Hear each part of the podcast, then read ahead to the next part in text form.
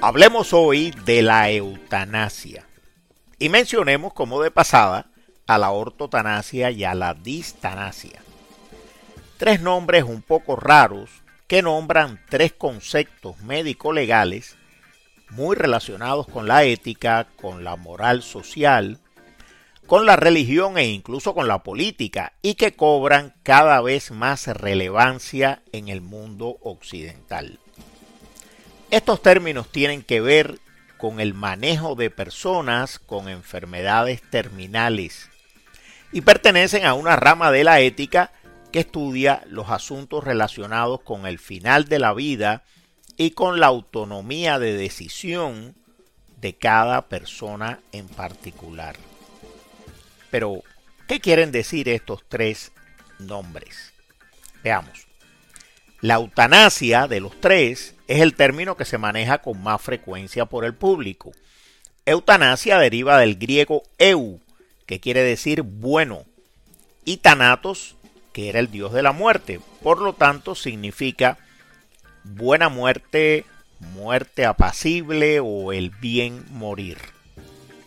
Eutanasia es entonces la conducta intencionalmente dirigida a terminar con la vida de quien padece una enfermedad grave, una enfermedad incurable e irreversible.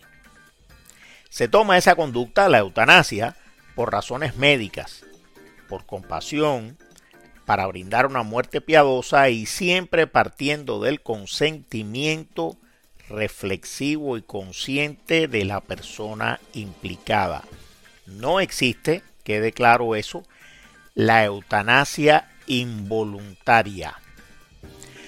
La eutanasia está en discusión en varios países y es legal en algunos otros.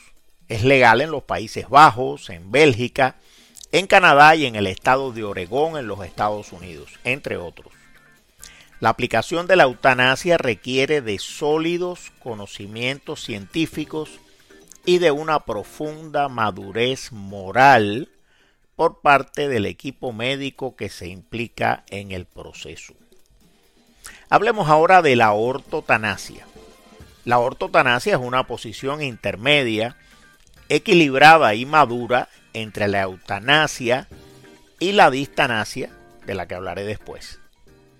La ortotanasia postula que la muerte debe ocurrir en su tiempo cierto, o sea, cuando deba ocurrir. Esto significa que se le brindarán al enfermo terminal todos los tratamientos y medidas necesarios para disminuir el sufrimiento que padece al máximo posible, pero sin llegar a ocasionar la muerte y sin alterar el curso letal de la enfermedad. A la ortotanasia se le ha llamado también muerte digna y está muy relacionada con el concepto de hospice. Debe quedar claro que la ortotanasia solo es lícita, éticamente lícita, cuando la enfermedad que padece la persona no tiene ninguna posibilidad real de curación. Nos queda entonces la distanasia. El concepto de distanasia se refiere a la prolongación innecesaria del sufrimiento de una persona que padece una enfermedad terminal. Eso ocurre cuando se llevan a cabo tratamientos, acciones y técnicas que de alguna manera prolongan la agonía sin tomar en cuenta para nada la calidad de la vida que queda.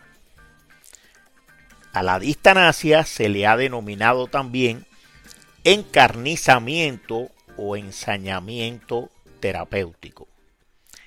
La distanasia es una forma poco madura de conducta médica, muy típica por demás de personal bisoño, con poca experiencia, con muchos deseos de lucirse y con poca información por todas las partes implicadas.